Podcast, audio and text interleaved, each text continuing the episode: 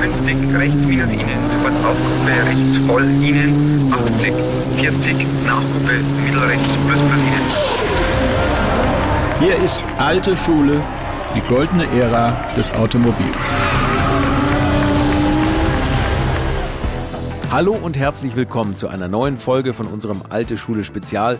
Walter Röhrl, 75 Jahre einer Legende, das einem der größten Rallyefahrer aller Zeiten gewidmet ist. Walter Röhrl. Begonnen hat das Ganze, ich bin 1971 bin ich dann schon zur Rallye Monte Carlo gefahren mit einem Freund und stand in der Nacht auf die Auffahrt, wenn von Sospel Richtung Turini fährst, nach Molinet zum Start, gibt es so Kern und da bin ich in der Nacht um, um zwei mit dem Auto, habe ich neben der Straße geparkt und na, sind da im Auto aber so ein bisschen von mich hingetöst, weil es wieder vier Stunden Zeit hast, bis die nächsten kommen. Und in der Nacht um eins hat es am Fenster geklopft, da stand einer draußen mit einem gelben Anorak, zwei so Striche drin, war damals die offizielle Kleidung. Ah, Herr Rohr, entschuldigen, dass ich Sie störe. Mein Name ist Gerd Hintertown von der Firma Opel. Ich wollte Ihnen nur sagen, wir wären interessiert, dass Sie sich mal bei uns rühren. Vielleicht können wir vertraglich äh, zusammenkommen.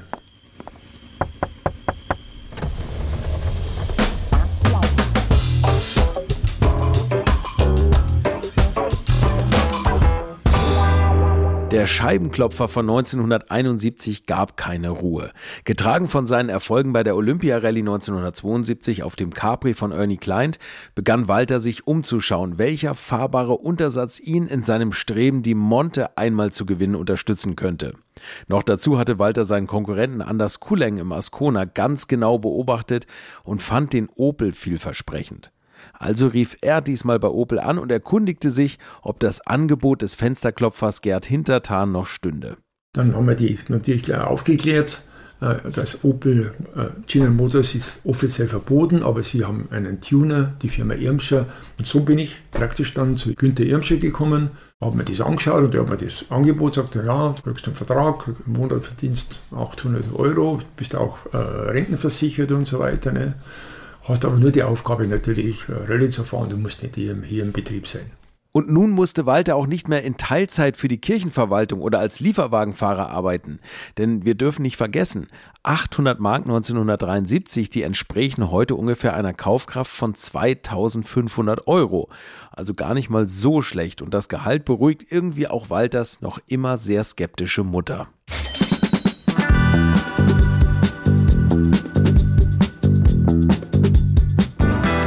Hans Hintertan, der war damals Chef der Sportabteilung bei Opel.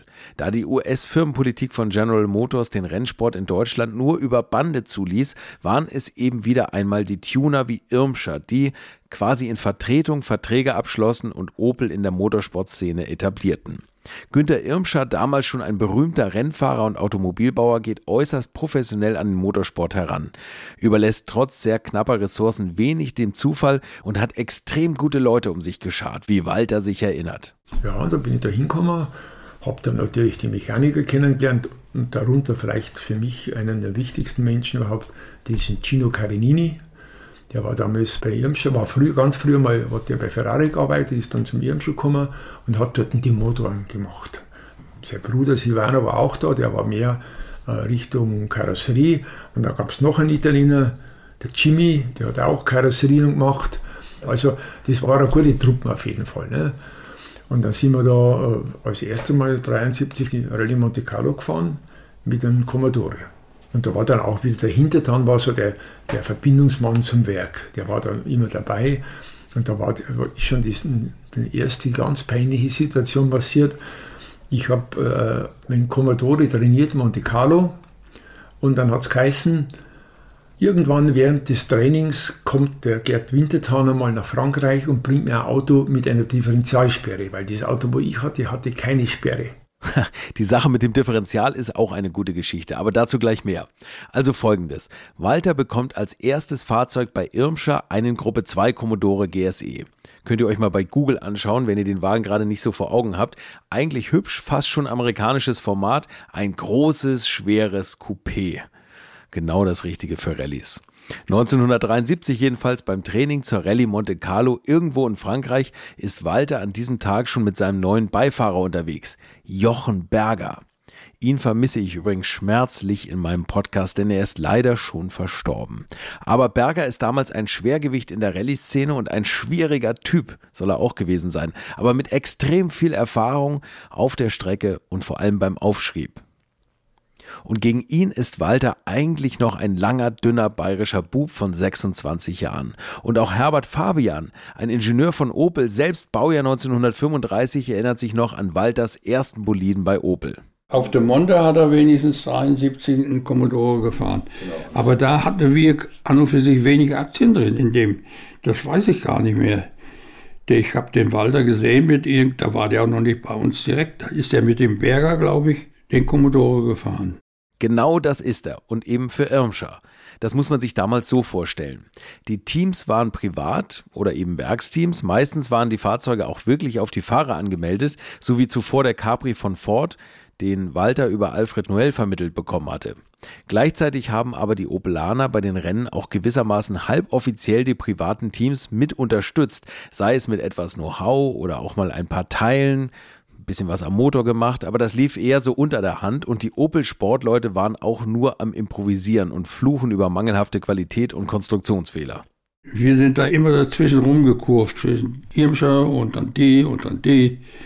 Und äh, der Rallye-Sport war ja für Opel gut, aber sowas, was die nachher gemacht haben, das war auch wäre auch meine Sache nicht so gewesen, trotzdem ich da auch noch drin mitarbeiten musste. Aber dann ist der Walter Europameister geworden mit sechs Läufe hintereinander im Ostblock.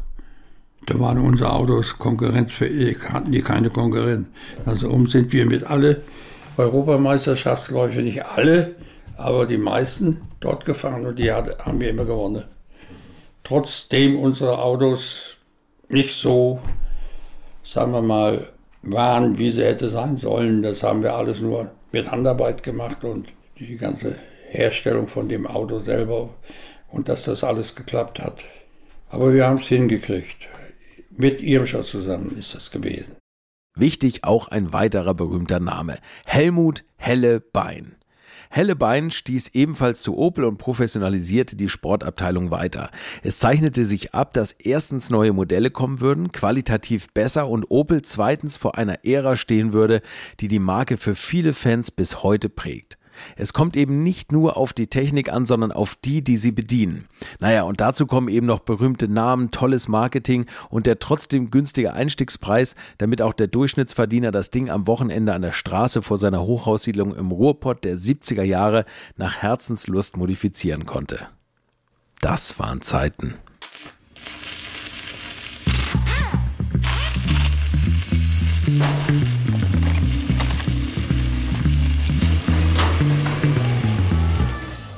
Kürzlich habe ich übrigens mit einem weiteren Mechaniker aus dieser Epoche gesprochen, Bernhard Zech, und der erinnert sich auch gut an die wilden Jahre. Wild und intensiv waren sie. Der helle Bein war ja damals, ich wusste ich ja zu der Zeit nicht, weil Rallye war für mich halt Gut, ich habe Rallye gewusst, was Rallye ist, aber der Helle Bein war zu der Zeit ja auch deutscher Meister und, und war also eine Größe bei BMW gewesen und er ist dann zu Obel gekommen. Und wir kamen dann hoch und dann hat auch jeder seine Jacke gekriegt. Bernhard B. Zech, und der Helle war als Helle bekannt. Und bei dem haben sie Helm.bein geschrieben. Der hat mal durchgedreht mit der Jacke. So, das waren so Kleinigkeiten. Und dann hat der Helle Bein dann eben, äh, sind wir nach Portugal gefahren. Und sagte, okay Jungs, ich kenne euch nicht, aber wir simulieren jetzt mal einen, einen äh, Stopp. Und dann ist das Auto vorgefahren, hinten hochgehoben, die Bremsen hinten nachgucken. Mein Kumpel leider nicht mehr dabei. Reißt die ganze Bremse auseinander, ich mach Trommelhorn wieder drauf. Warum machst du nichts? So ist alles in Ordnung. Hat beim gewonnen anscheinend. Wir haben dann immer Sachen gemacht. Geil, um die Wette schrauben. Aber daran sieht man, dass der sportliche Charakter auch hinter den Kulissen Einzug gehalten hatte. Nicht schlecht. Ich meine, damals ging das vermutlich noch ganz gut mit einem 13er, 15er Schlüssel, dann noch eine Flachzange und einen Abzieher und heute guckst du nur komisch in den Radkasten und brauchst Spezialschlüssel und drei Laptops. Na okay, ganz so schlimm ist es vielleicht nicht. Das war mehr Gag, aber er wollte halt mal wissen, was man, da gibt's, da gibt's Prüfungen, wo der Walter gefahren ist, äh, mit seinem Kadett Da sind die drei Stratos vor mir hergefahren. Der Walter war immer so ein Stück hinten dran mit seinem kleinen Kadettchen. Da gibt es Prüfung, da kam er raus, da hat hinten alles geglüht. Da hat alles geglüht.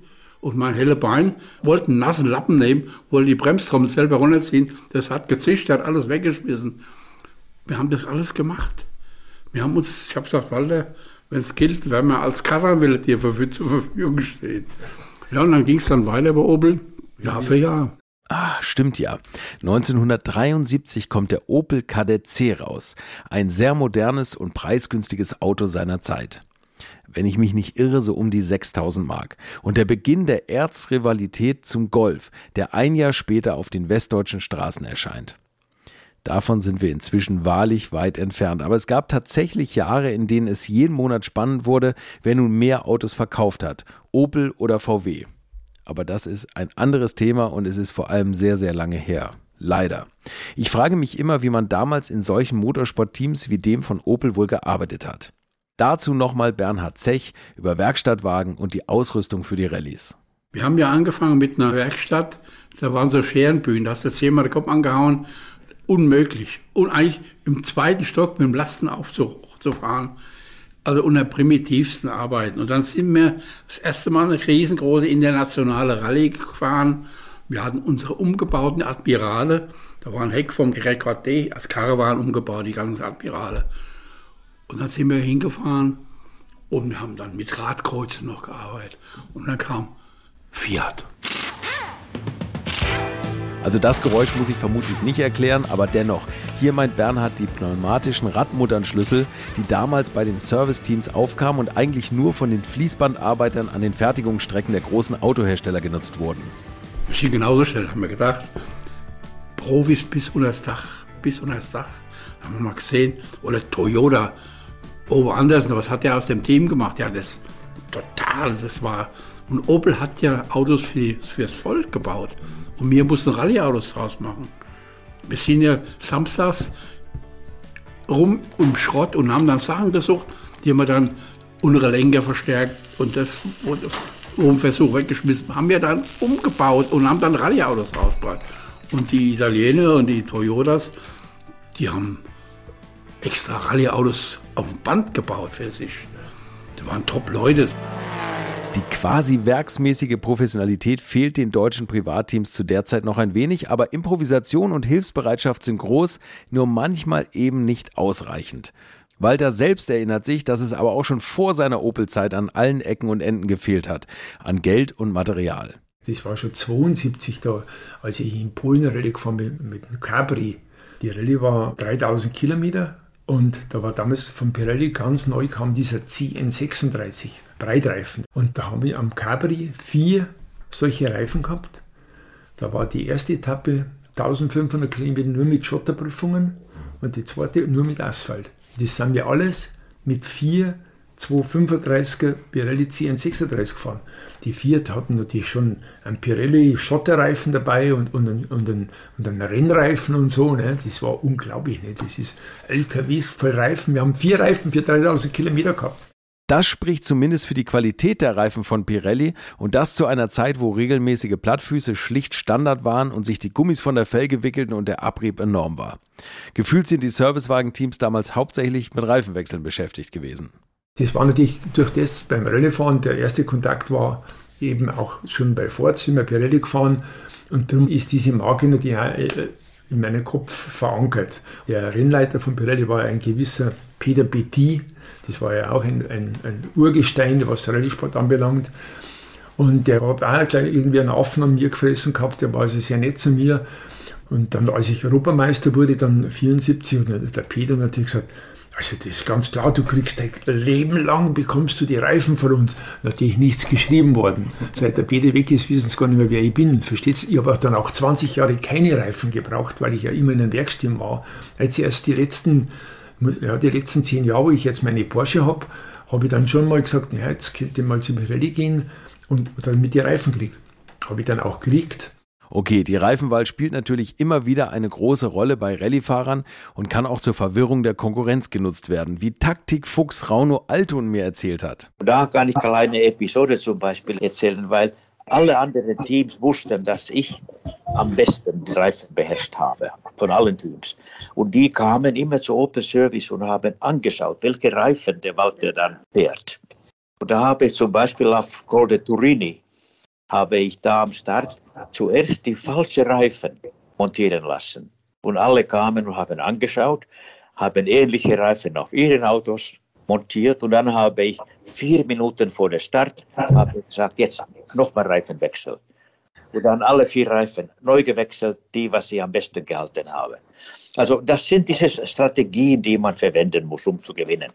Aber okay, wir schweifen ab und greifen wieder zu weit voraus. Nur kurz nochmal Bernhard Zech an dieser Stelle, weil wir ihn vorher schon mal gehört haben. Der Mann der ersten Stunde war ein Herbert Fabian.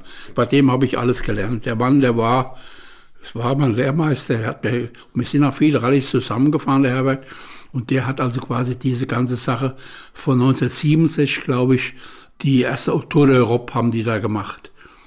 Und dann 74 Rallye heißer Schnee bei Stuttgart war meine erste Rallye. So, und dann haben wir mal getestet und dann hast du vom Birelli-Bus voll Ehrfurcht gestanden. Und später waren das alles deine super Freunde, Kumpels. Und äh, dann ging es Schlag auf Schlag.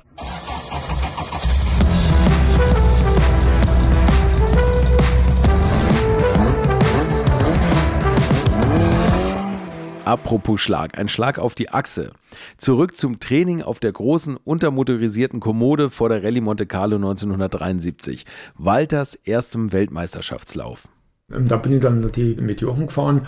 Das war der Jochen, ich habe ja international habe ich überhaupt keine Ahnung gehabt vom Rallye-Fahren und der Jochen war natürlich schon äh, einer, der richtig Erfahrung hatte und das war, der war auch der Chef im Auto bei uns. Ne? Der Jochen war natürlich schon ein Weltmann, der in die Disco gegangen ist und Freunde hatte und mit den Frauen unterwegs war. Ne?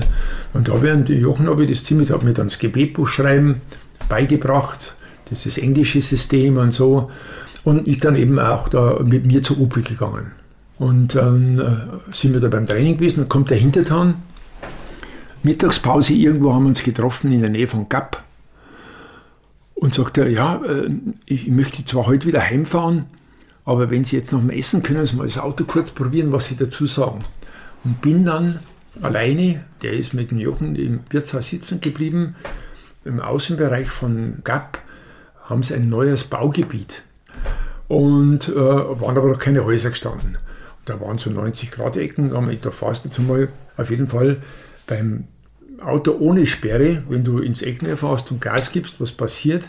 Nachdem das Auto natürlich rollt, ist das innere Rad frei und das dreht durch und es passiert nichts. Das Auto fährt nach, wie vor den Strich weiter. Bei der Sperre, was ich natürlich nicht so richtig überrissen habe, weil ich damals mich mit beschäftigt habe, kann das nicht passieren. Das heißt, es wird auch das äußere Rad zwangsangetrieben, das dreht auch durch und das Auto geht hinten weg. Und bin bereits mit der Hinterachse an den Bordstein gefahren dass die Achse um 5 cm auf die linke Seite verschoben hat. Ja, für den pedantischen Walter Röll ist das natürlich eine Schmach. Ich habe überlegt, ob ich jetzt überhaupt in das Wirtshaus hinfahren soll oder ob ich stehen lassen soll und weglaufen oder was. Jetzt musste ich da zurückfahren in das, in, die, in das Wirtshaus und musste den hinter dann sagen, ich weiß nicht, ob sie nur, nur mit dem Auto heimfahren können. Das war eine der peinlichsten Situationen in meiner ganzen Laufbahn. Das müsst ihr euch mal auf der Zunge zergehen lassen. Walter erinnert sich noch heute an diesen Moment vor bald 50 Jahren, wo jeder andere sagen würde, mein Gott, ich habe die Kiste halt mal am Bordstein angelehnt, was soll's. Aber nicht so Walter. Dieser völlig unnötige Crash und der Ärger darüber zeigt schon, weshalb Walter dieses Geschäft bis heute gesund überlebt hat. Es ist die Selbstreflexion von Fehlern, die er zwar emotional ausdrückt, aber er verbirgt sie eben auch nicht.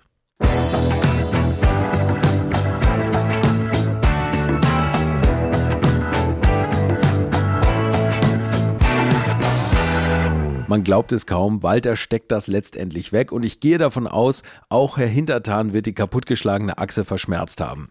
Walter jedenfalls fühlt sich wohl im neuen Rennstall von Günter Irmscher und bei Opel allgemein und hat, wie man heute sagen würde, richtig Bock auf das, was kommt. Was mich motiviert hat, das war im Prinzip erstmal die Menschen, mit denen ich zu tun hatte. Das war auch der, der, der Günther Irmscher, war natürlich ein toller Typ. Das war zwar der Günther war natürlich ein sparsamer Mensch, der muss, hat immer ja, wahrscheinlich auch Teil seines Erfolgs, den, der war ja Privatunternehmer und, und hat schon, wenn du da was kaputt gemacht hast, das hat er zahlen müssen. Verstehst du? Beim Werk sagst du, ja, das geht irgendwo unter, aber das ging von seinem Budget weg, das er vom Werk wahrscheinlich bekommen hat. Aber trotzdem, der hat nie irgendwie, dass die der unter Druck gesetzt hat und hat auch immer versucht, dass du äh, zufrieden bist und eben die Mechaniker auch. Ich da, zu dem Chino habe ich, hat sich dann sofort eine wirklich eine, eine enge Verbindung ergeben und das war auch gut. Äh, Monte Carlo 73 war im Prinzip auch schon ein, ein Schlager mit dem Commodore, wenn wir da dann kurz vom Schluss ausgefallen sind. Aber das war ja damals ein äh, vollkommen serienmäßiges Auto und der Larus ist damals äh, auch in dieser Gruppe 1 so ein Alfa Romeo gefahren. Und das waren die Alfa war natürlich die große Marke.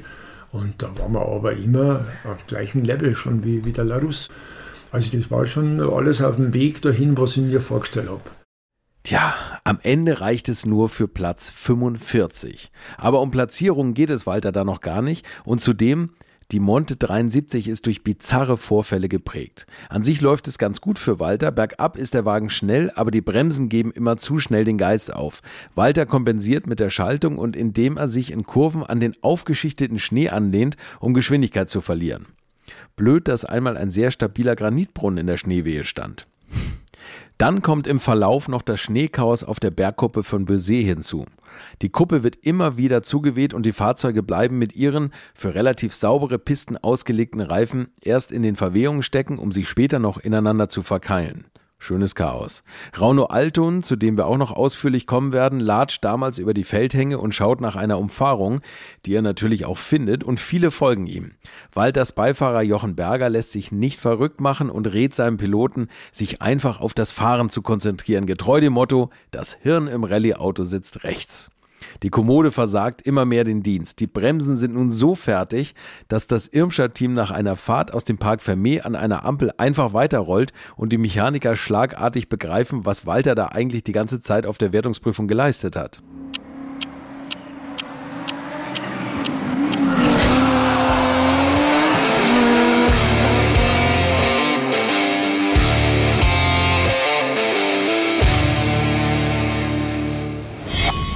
Walter Röhrl hat in seiner mehr als 50-jährigen Karriere ja so viel ungefilterten Motorsound gehört, dass seine Ohren über die Jahre doch etwas gelitten haben. Und ich schwöre euch, das merkt ihr ihm nicht an, denn nicht nur beim Autofahren war ihm das Zusammenspiel aus Mensch und Technik ja immer besonders wichtig, sondern auch bei seinem Hörgerät. Und darum vertraut Walter Röhrl den Geräten von Signia und die feiern ihren Markenbotschafter und sein Lebenswerk zu dessen 75. Geburtstag auf eine ganz besondere Art und Weise, nämlich mit der exklusiven 75 Edition Walter Röhrl. Das ist die streng limitierte Sonderedition der Styletto Design-Hörgeräte von Signia. 750 Kits wird es davon lediglich geben und modernste audiologische Technologie trifft hier auf ein wirklich einzigartiges Design, denn sie kommen in der Editionsfarbe Black Fine Gold mit abgesetztem Metallicstreifen Walter Röhrl Signet und Editionslogo. Außerdem mit einem mobilen Ladegerät und Bluetooth Direct Streaming. Und weil man eigentlich nie genug Röhrl bekommen kann, gibt es zusätzlich noch ein exklusives Fanbooklet mit vielen Anekdoten, Zitaten und Erfolgsgeschichten aus dem Leben der Motorsport-Ikone. Entdeckt auch ihr den Sound eures Lebens. 750 der streng limitierten Kits in purer Ästhetik. Die 75 Edition Walter Röhrl ist ab Ende März nur im unabhängigen Hörakustikfachhandel erhältlich und die Händler und noch mehr Infos und vor allem Fotos dieser exklusiven Hörgeräte und ein ganz besonderes Video mit Walter Röhrl findet ihr im Netz unter signia.net slash 75-Edition. Der Link steht auch nochmal in den Shownotes natürlich und hier geht's jetzt weiter mit dem Leben von Walter Röhrl. Rauno Altonen, der Rallye-Professor, pilotiert auf der Monte 1973 einen wirklich schicken und mittlerweile zum echten Klassiker gereiften Datsun 240Z. Rauno ist zudem damals schon ein Spezialist für die Eisnoten, also quasi den Straßenzustandsbericht, der im Vorfeld von Etappen oder Sonderprüfungen erstellt wird. Zu diesem Thema kommen wir übrigens noch ausführlicher in einer der nächsten Folgen, denn Raune wird später nicht nur gegen ihn fahren, sondern in Walters Team die Eisnoten für ihn schreiben. Meine Frage an ihn, ob er Walter damals schon als Konkurrenten wahrgenommen hat? Also ich glaube, es war im RAC, wo er noch mit dem Ford äh, Capri gefahren ist, von, von Kleint. 70er Jahre war das. Aber wir haben getroffen, aber nicht viel geredet. Dann später sind wir in Opel-Team zusammengefahren. Äh, Moment, nicht so schnell. Nicht viel gesprochen finde ich untertrieben.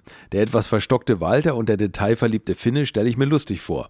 Aber wie ging's weiter? Man sagt ja, you meet somebody first time only once. Und eigentlich dann schon merkt man, ob Chemie stimmt oder nicht. Und also bei uns, Chemie hat gestimmt. Weil also es gibt ja unterschiedliche Menschen. Viele reden viel, um einen Kontakt zu machen und einige reden zu wenig, aber der Walter war sachlich. Man hat keine Zeit verloren. Man hat geredet, was man reden sollte, aber auf angenehme Weise und, und, und schön. Also wir sind richtig gut zurechtgekommen zusammen, muss ich sagen. Das ist meine Meinung.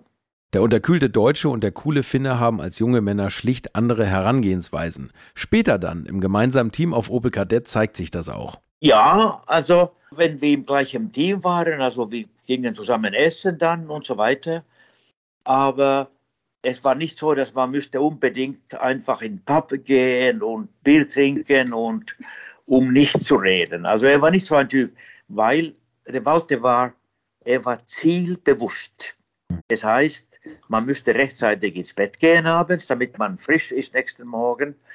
Er hatte nur eigentlich Erfolg in seinem Kopf. Aber es, es gibt Leute, die ehrgeizig sind. Normalerweise, wenn jemand ehrgeizig ist, das schließt alles anderes aus.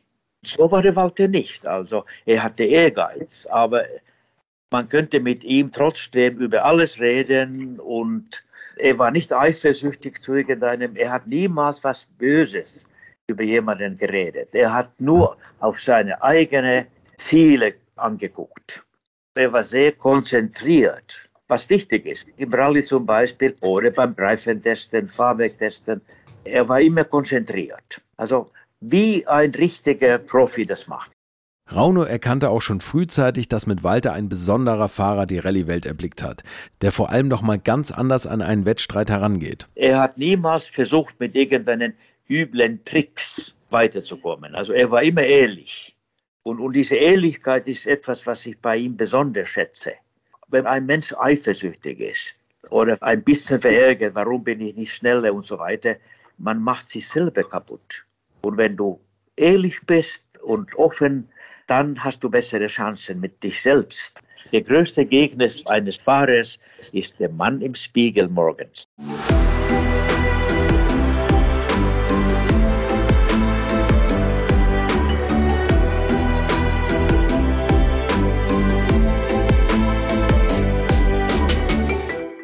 Aber Walter hat zu dieser Zeit schon eine Art Rivalen, mit dem er sich unterschwellig misst. Und das ist übrigens nicht nur der Typ im Spiegel. Das waren die vier Leute. Da war äh, Munari, äh, Barbasio und Brigliasco. Das waren die Werksfahrer damals. Und Pinto, Raffaele Pinto. Das waren die schärfsten Gegner.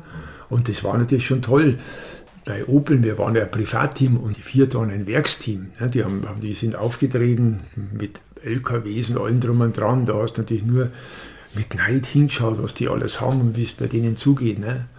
Aber das war schon toll, aber war auch eine tolle Zeit, muss ich sagen. Also die Fahrer untereinander, die haben dich sofort äh, respektiert. Versteht, obwohl dass ich wirklich, damals war ich natürlich mit der Sprache, ich konnte weder Italienisch noch weder gescheit Englisch und so weiter.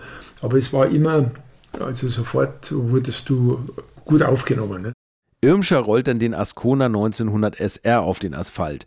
Der Wagen ist nicht besonders stark, Gruppe 2 mit 155 PS, aber behender als die Kommode ist der neue Opel in jedem Fall. Und dann sind wir aber ganz schnell natürlich auf den Ascona umgestiegen, aber hauptsächlich erstmal hier in Deutschland und erst ab Mai 73 haben sie gesagt, wir fahren jetzt Europameisterschaft. Da waren aber schon drei Läufe von der Europameisterschaft vorbei und der Manari hatte schon einen unheimlichen Vorsprung.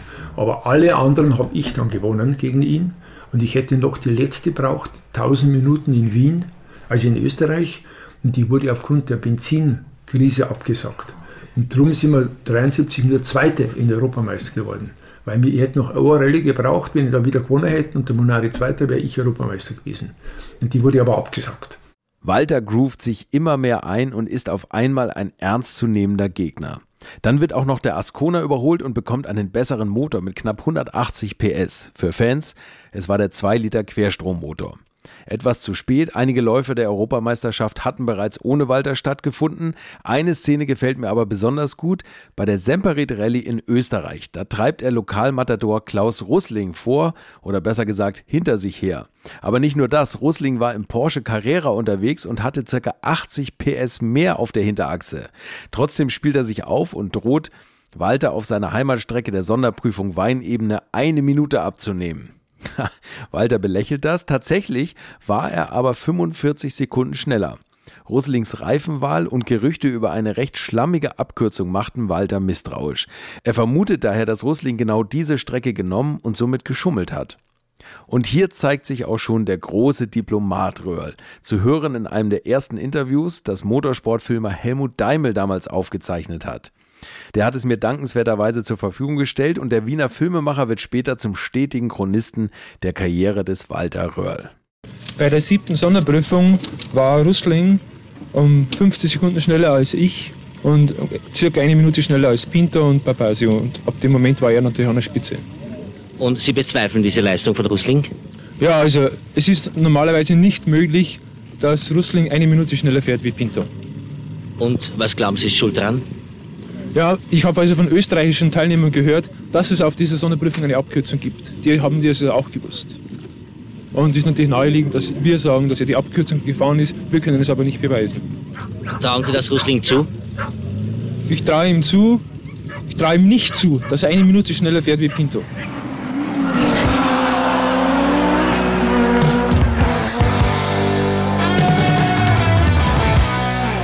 Uff, Walter in Fahrt.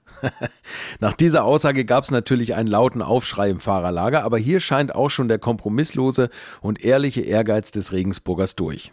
Beschummeln geht einfach nicht. Ach ja, äh, viele Jahre später überreichte der Veranstalter Walter einen Pokal. Die Gravur für den wahren Sieger der Semperit Rallye. Röhrl sollte mit seinen Anschuldigungen also recht behalten haben. Daimel gefällt übrigens diese Art und so beschließt er, alles auf diesen jungen Typen zu setzen und ihn zum Hauptcharakter seiner anfangs noch fast amateurhaften Dokus zu machen. Und das sagt er übrigens selbst, also das sagt nicht ich. und dann bin ich 74, habe ich, äh, 374 war es, in Portugal habe ich den Walter näher kennengelernt. Ja. Da habe ich mitfahren dürfen mit ihm, da haben sie eine Testfahrt gemacht mit dem Ascona, Opel war also damals gefahren. Und, äh, und der Walter war halt immer wie halt bis heute ist, wenn, wenn, wenn einer seine Sprache spricht, ist ihm halt lieber als irgendwas anderes natürlich. Ne? Da haben wir gleich äh, bayerisch oder Mundart reden können und, und da hat es eigentlich angefangen schon. Und von da weg habe ich, ihn, hab ihn kaum mehr aus den Augen verloren, oder halt, das ist jetzt auch übertrieben, so ist es nicht. Aber halt, ich habe ihn halt immer öfter getroffen, weil ich halt dann schon bei Weltmeisterschaftsläufen auch war und begonnen habe als Amateur zu filmen, ja. Helmut Daimel begegnet uns im Laufe der Folgen noch hier und da und auch Alfred Noel, der Journalist, den wir schon in Folge 1 gehört haben, erinnert sich an erste Interviews mit dem Newcomer Röhrl. Der fuhr ja auf Opel und ich kannte den damaligen Rennleiter, den Hellebein, kannte ich sehr gut von Opel und dann sagt er zu mir, du musst dich mal hier ein bisschen um den Dings kümmern. Und da fuhr der Walter Röhrl noch mit seinem allerersten Beifahrer, mit dem Jochen Berger. Und da habe ich gesagt, ja, ist in Ordnung. Wo treffe ich den? Wo fahrt ihr hin? Wo sind die Punkte? Wo können wir uns treffen und so? Und da habe ich mein allererstes Interview mit Walter Röhrl gemacht. Und da gibt es auch wieder noch eine lustige Geschichte. Da kommt der Kameramann plötzlich und sagt, das geht aber so nicht. Ich sage, was geht nicht? Der sagte, ich kriege so ein komisch schiefes Bild. Sie sind so klein und der Walter Geröll ist so groß. Wie soll ich denn das reinkriegen? Und dann sagt ein Monteur, der da das mithört und sagt, das haben wir gleich. Nimmt einen Ersatzreifen, schiebt den mir und dem äh, Berger unter die Füße, denn der Berger hatte meine Größe, damit der Kameramann ein ausgeglichenes Bild von drei auf gleicher Höhe befindlichen Köpfen kriegen konnte. und davon gibt es ein Foto. Denn diese, da wurde ja noch mit Spikes gefahren, denn diese, dieser Reifen, Ersatzreifen, den man mir dann unter die Füße, der hatte so ungefähr 400 Spikes drin und so, und die sieht man auf dem Foto noch ganz genau. Gute Geschichte, oder? Wie auch immer, es geht jetzt voran für Walter. Vordere Plätze, auch einmal Gruppensiege, ein fleißiger Fahrer, der sich im Wortsinne Erfahrungen aneignet, der im osteuropäischen Ausland die korrupten Grenze anmotzt und stetig an seinem Stil feilt.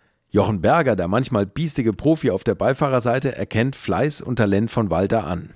Er hat noch einen gewissen Geist entwickelt und den umzusetzen. Also nicht einfach nur urschnell nach vorne, quer wie bis zum Anschlag, sondern wirklich sich überlegt, das Talent umzusetzen mit Verstand, wirklich nach vorne zu fahren, schnell zu fahren. Haben dann 1974 gezielt die Europameisterschaft angegangen, haben sie auch mit der maximalen Punktzahl von maximal sechs Siegen gewonnen. Und krönender Abschluss für mich, sage ich mal, war dann in 75 der Gewinn des ersten Weltmeisterschaftslaufes für Walter und mich bei der Rallye Akropolis in Griechenland. Mit dem Ascona 74 war natürlich ein Traumjahr. Ne? Wir haben alles gewonnen, was wir gefahren sind. Ne? Und 75 dann das erste Mal einen WM-Lauf gewonnen mit dem Auto. Begonnen hat die Krise ein bisschen dann 76 mit dem Kadett. Um nochmal kurz auf 1974 zurückzukommen. Das war ein ganz besonderes Jahr für das Team Röhrl Berger, denn Walter gewann die Europameisterschaft und damit den damals höchsten Fahrertitel. Ein Fahrerweltmeistertitel wurde nämlich erst ab 1979 ausgeschrieben. Bei zehn EM-Starts gewann er sechs Rallyes und auch Opel selbst bekannte sich nach dem Inkognito Irmscher Jahr 1973 mehr oder weniger offiziell zum Motorsport. Walter fuhr die Meisterschaft unter dem Teamnamen Opel Eurohändler. GM erlaubte der deutschen Tochter immer noch keinen werkseitigen Motorsport und so zahlten eben die europäischen Opel-Händler in einen Topf ein, mit dem dann der Rallye-Einsatz finanziert wurde. Man muss sich nur zu helfen wissen, Helle Bein war ein Meister der Improvisation. Für Walter war es übrigens immer noch wie zweite Liga. Es zählte nur die Weltmeisterschaft. Vielleicht war das auch der Grund, warum er nach Saisonende nicht mal nach Paris gefahren ist, um seinen Pokal abzuholen. Wie würde er sich wohl in der WM schlagen? Das war seine einzige Frage. Einen ersten Eindruck bekommt er bei der Akropolis Rallye 1975. Für Walter-Fans ist klar, die steht in einer Reihe mit der Olympia Rallye drei Jahre zuvor. Aus dem Jungspund Walter ist ein internationaler Konkurrent geworden. Die Monte im Jahr 1975 ist eher mit Pech behaftet. Der Opel leidet unter kaputter Nockenwelle, defekten Zylinderkopf und Schwächen bei Fahrwerk und Reifen. Und trotzdem hält sich Walter wacker auf vorderen Plätzen in den Wertungen. Und die Konkurrenz fragt sich schon, wie kann dieser junge Mann mit einem beinahe auseinanderfallenden Auto so schnell fahren? Und was könnte er erst mit funktionierender Technik alles anrichten? Nun, das werden Sie alle noch erleben. Nach außen aber wirkt es leider so, als würde Walter voll auf Verschleiß fahren, was aber gar nicht gestimmt hat. Gab es nur zwei große Erfolge. Vierter in Monte Carlo hinter drei Stratos und 24 Stunden von Ypern, wo ich gewonnen habe. Und sonst war alles andere nicht so aufregend. Meistens ausgefallen oder irgendein Problem. Und dann geht es natürlich schnell, dass die Journalisten sagen, ja, der Röhrl, der Ochs macht alles kaputt. Hat er natürlich nicht gemacht. Walter sagt immer wieder, dass man die Autos nicht misshandeln darf, denn sie tragen einen schließlich zum Ziel. Allerdings passieren nicht nur den Piloten der Rallye-Fahrzeuge Unfälle, sondern auch den Serviceteams. Der hier schon zu Wort gekommene Herbert Fabian war auf der Akropolis Rallye mit dabei und hatte massives Glück im Unglück, denn sein Crash hätte leicht schiefgehen können. Damals brettern die Servicewagen nämlich im Prinzip nur wenig langsamer auf der Rennstrecke, entweder vor den Konkurrenten oder knapp hinter ihnen über die Piste. Auch diese Teams sind mit Helm und Renngurten im Fahrzeug ausgestattet, denn sie mussten sich sputen, um immer schnell vor Ort zu sein. Die Uhr lief gnadenlos weiter. Doch dann geschah es. Da gab es keine Sonderprüfung oder was mehr dazwischen. Da sollten wir dahinter bleiben, dass wenn er irgendwie ein Problem kriegt unterwegs, und da hatten wir kurz vor dem vielleicht ich schätze mal, dass das zwei Kilometer waren oder was. Da haben wir einen Plattfuß an unserem Auto. Hinten. Haben wir einen Reifen gewechselt, dann sind wir wieder los und ich komme in so eine Rechtskurve rein, da kommt mir ein Betonmischer entgegen. Dann habe ich das Auto so weit rechts gehalten, dass ich fast in die Böschung reingegangen wäre, sonst wären wir abgestürzt. Dann angehalten und da ist er auf mich drauf gefahren auf der linken Seite, Kotflügel vorne, bis zur Tür. Das Vorderrad von dem LKW hat neben meiner Schulter gestanden. Und dann ist er weggefahren. Da hat aber das ganze Volk, was da stand, hat ihn gestoppt. Wie das dann nachher ausgegangen ist, davon weiß ich gar nichts. Ich bin in dem eine Krankenhaus da gleich gekommen. Ich hatte gar nichts. Ich, also, Dings, da habe ich mir die Knochen gehauen gehabt was noch und das rechte Knie. Sonst hatte ich nichts. Bin selber ausgestanden, ausgestanden. ich brauchte ja keine Tür mehr, nichts mehr machen. Ich bin nur weggegangen, ja, das konnte ich, weil ich nicht angegurtet war. Der Bernhard war angegurtet. Weil wir hatten schon so ein Netz hin, so, so ein Gitter hinter uns, damit die Teile nicht nach vorne kommen konnten. Und dann äh, äh, hatte wir Hosenträgergurte. Und wenn ich da drin gewesen wäre, dann wäre ich nie weggekommen, hätte, mich, hätte meine Schulter getroffen. Und so habe ich mich rübergelegt, wie, das, wie das gekracht hat. Und was noch ist, das werde ich nie mehr machen, ein Lenkrad festhalten bei einem Unfall, bei sowas. Da hat es mir nämlich den Knochen gehauen. Das Lenkrad ist dann rumgeflitzt und, und hier, blöd, lass das Ding doch kaputt gehen. Das ist alles nur, alles, ist alles ersetzbar. Ich muss, das scheiß Auto. Das war gut damals, ja. Das war das Schlimmste, den ich hatte. Der Unfall Griechenland, das war schon heftig. Also, und da war ja unser Oberländler da, der, wo wir die Autos vorbereitet haben. Der war ja klasse, das ist der Pessmann Suklo gewesen. Und der hat dann erstmal der hat erstmal seinen Sohn genommen, äh, Bescheid gegeben, der musste mich ins Auto setzen, Krankenhaus fahren. Also im Hotel kam sofort mal ein Arzt von dem geordert, der mich so untersucht hat. Nur. Aber ich war vorher schon mal in einem Krankenhaus, da hat mich der Zech und der Petit rausgeholt, weil da wäre ich nicht drin geblieben. Da war der Schimmel oben an der Wand und, und dann kam die mit einem Tablett an, so eine Schwester voller Spritzen. Ich sage, nix ihr kommt mir nicht ans Leben, ihr bleibt weg, ich bleibe hier auch nicht. Dann kam der Bernhard mit dem PT und ein Polizist und die haben mich dann geholt sind dann nach, nach Athen gefahren.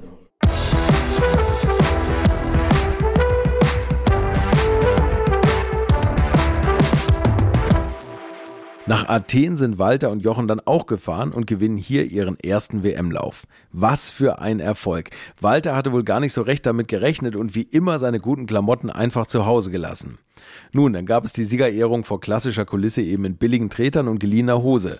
Das Jackett von Rauno musste er wegen der Hitze glücklicherweise nicht tragen, aber der Siegerpokal des ersten gewonnenen Weltmeisterschaftslaufs stand nun bei ihm im Regal in Regensburg.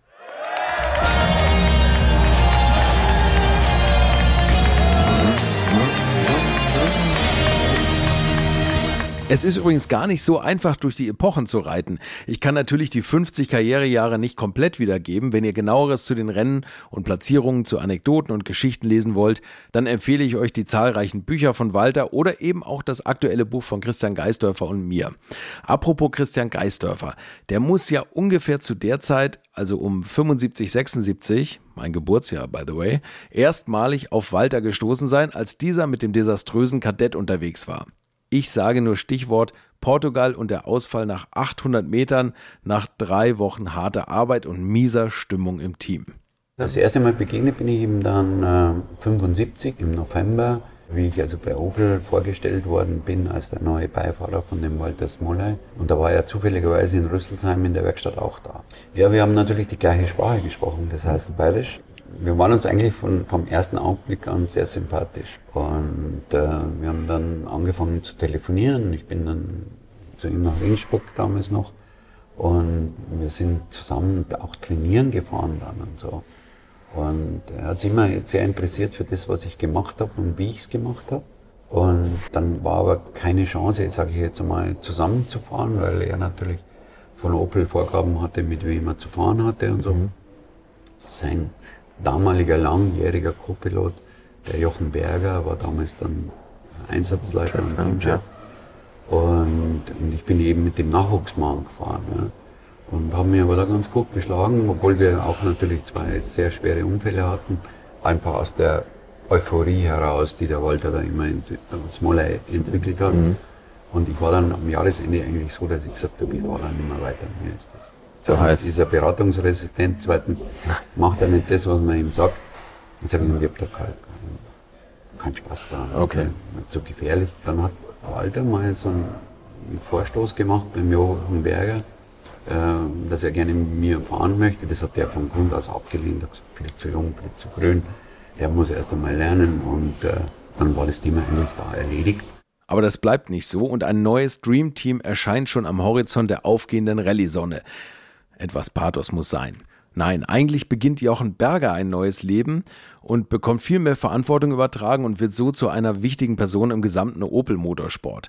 Nach dem Kadett-Desaster lässt es sich Walter trotz Vertrages mit den Rüsselsheimern nicht nehmen, mal wieder einen privat aufgebauten Porsche über die Schotterpisten zu jagen und dann trifft Walter auf einen Mann, der seine Karriere in neue Bahnen lenken wird. Daniele Audetto, dem Motorsportchef von Fiat. Und dann bin ich, äh, das war, die, war der Abi, da habe ich gesagt, jetzt fahren wir in Italien Rallye. Die Rallye San Martino di Castrozza. Ja, alles klar. Und der Audetto, das ist natürlich ein Ausgelaufener gewesen, der hat natürlich Angst gehabt, wenn ich mit dem Porsche komme, dass ich seinen Primadonna Munari am Stratus schlag. Und kam zwei Tage vom Start, sagte er, willst du hier deinen schönen Porsche kaputt machen? Das sind die heroischen draußen da in den Dolomiten gewesen. Und ich habe schon beim Training unheimlich gelitten. Habe allerdings mit dem Opel Werksauto trainiert. Ne? Also ist schon klar, ne? nicht mit dem Porsche. Der Jochen hat ja nach der Monte Carlo 76 musste der aufhören von seiner Frau. Sie hat gesagt, mit dem Verrückten fährst du nicht mehr. Verstehst du es? Dann haben sie mir den, den, den Pitz ins Auto gesetzt. Und dem habe ich gesagt, jetzt könnte man, könnte man da mit dem Fiat fahren. Er sagt, das geht nicht mit dem Vertrag. Dann habe ich den Jochen wieder angerufen so, Jochen, jetzt, jetzt habe hab ich ein Angebot von Fiat, brauche ich meinen schönen Porsche nicht kaputt machen. Ja, und so ist es zustande gekommen. Dann, dann hat er gesagt, Mensch, du kriegst ein Trainingsauto von dem Verini, kannst mit dem fahren. Das wird allerdings, der kommt erst einen Tag vorm, vorm Start, in der Nacht wird das gebaut. Dann bin ich in der Früh, an dem Tag, wo der Start war, bin ich in San Martino de Costa im Ort fünf Kilometer in ein Tal gefahren, habe mich in der ersten Schotter Kurve sofort gedreht, weil der hatte einen viel geringeren Lenkeinschlag wie der Opel. Die hatten ja schon 15 Zoll gefahren, wir haben noch 13 Zoll gefahren. Und an dem Tag habe ich gesagt, da muss ich meinen Stil verändern. Das war der Grund, weil ich mich da in der ersten Kurve sofort gedreht habe, weil ich am Anschlag war von der Lenkung. Und von da weg bin ich dann nur noch sauber gefahren. Das sind alles so Dinge, was im Leben so Zufälle. Ne? Bin vorher mit dem Opel und mit dem Cabrio genauso verrückt von wie die ganzen Skandinavier, immer Anschlag nur quer ist wer. Verstehst du es? Aber durch den Fiat bin ich draufgekommen, dass das andere muss das Bessere sein.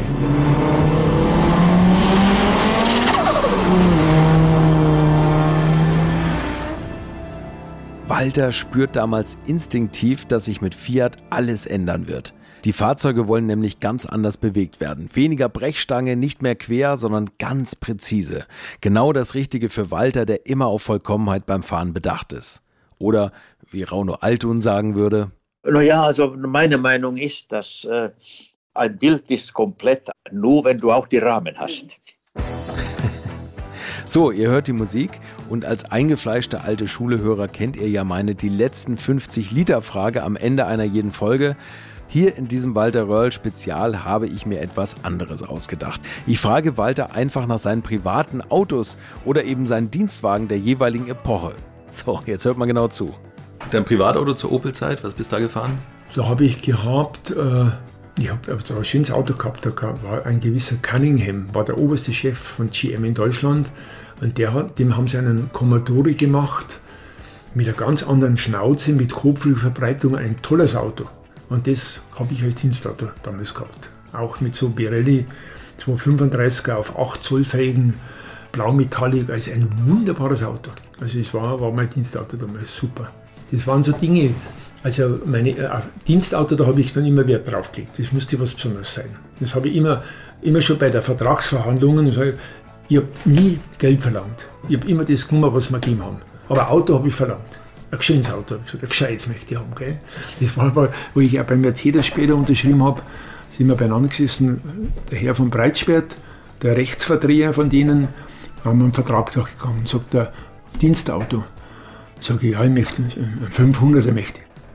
Herr von Breitschwert, das geht nicht, Sie wissen, Hauptabteilungsleiter, Maximum 280. Sagt, da haben Sie nicht gehört, was der Herr Röhrl gesagt hat, schreiben Sie auf, 500er.